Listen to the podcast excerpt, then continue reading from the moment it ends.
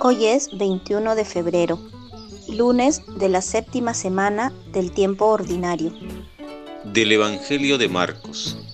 En aquel tiempo Jesús y los tres discípulos bajaron del monte y volvieron a donde estaban los demás discípulos.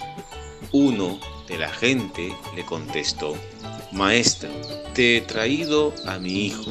Tiene un espíritu que no lo deja hablar y cuando lo agarra, lo tira al suelo, echa espumarajos, rechina los dientes y se queda rígido.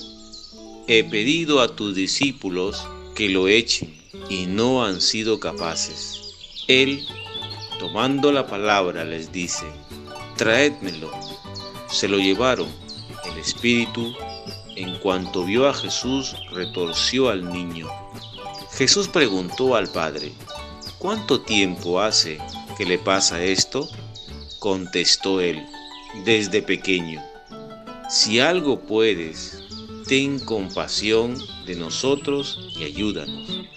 Jesús replicó, sí puedo, todo es posible al que tiene fe. Entonces el padre del muchacho se puso a gritar, creo, pero ayuda mi falta de fe. Buenos días hermanos y hermanas. Al canto del gallo damos gracias a Dios por darnos un día más de vida que nos regala y nos disponemos a escuchar su palabra. El Evangelio nos presenta una escena consoladora que Jesús tiene hacia un niño que sufre y un padre que busca curación para su hijo. Jesús provoca un acto de fe y oración profunda del padre del niño. Yo creo, pero ayúdame incredulidad. Entonces Jesús cura al niño. Luego enseña a sus discípulos que no hay otra forma de lidiar con ciertas situaciones más que con la oración. El grito del Padre, yo creo, pero ayuda a mi poca fe, expresa la realidad de nuestra propia lucha por creer. También nos recuerda que muchas veces llevamos en nuestra vida una desesperación silenciosa, cuando experimentamos cosas que van más allá de nuestras fuerzas. Y es ahí donde debemos llevar nuestros problemas a Jesús, como lo hizo este Padre. Seamos honestos con Jesús y pidámosle su ayuda y nos dará el alivio y la paz que necesitamos. El Evangelio nos muestra claramente que todo lo que necesitamos es confiar en Jesús, con todas las dudas y limitaciones.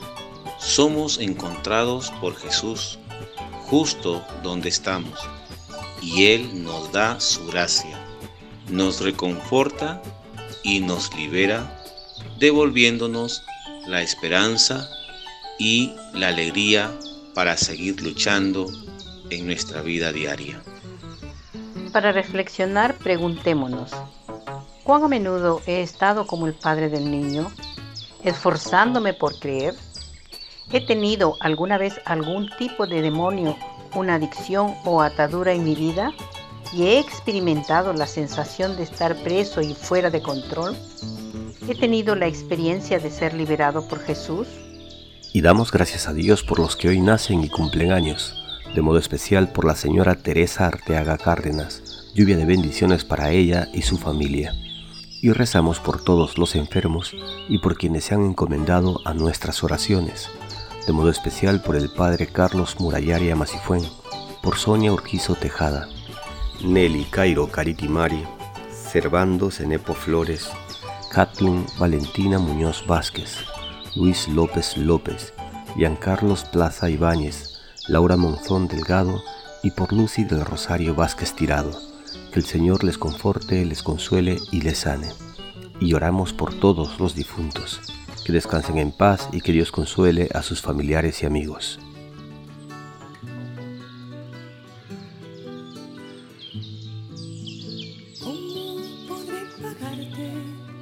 mi Señor? ¿Cómo podré expresarte?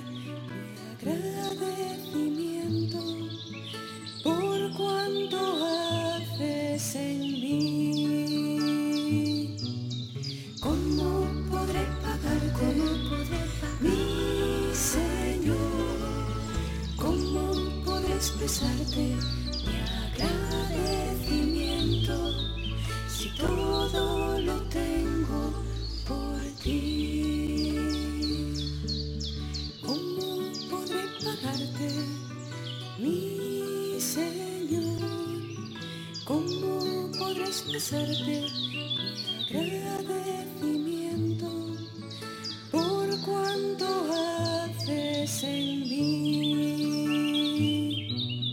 ¿Cómo podré pagarte, mi Señor? ¿Cómo podré expresarte mi agradecimiento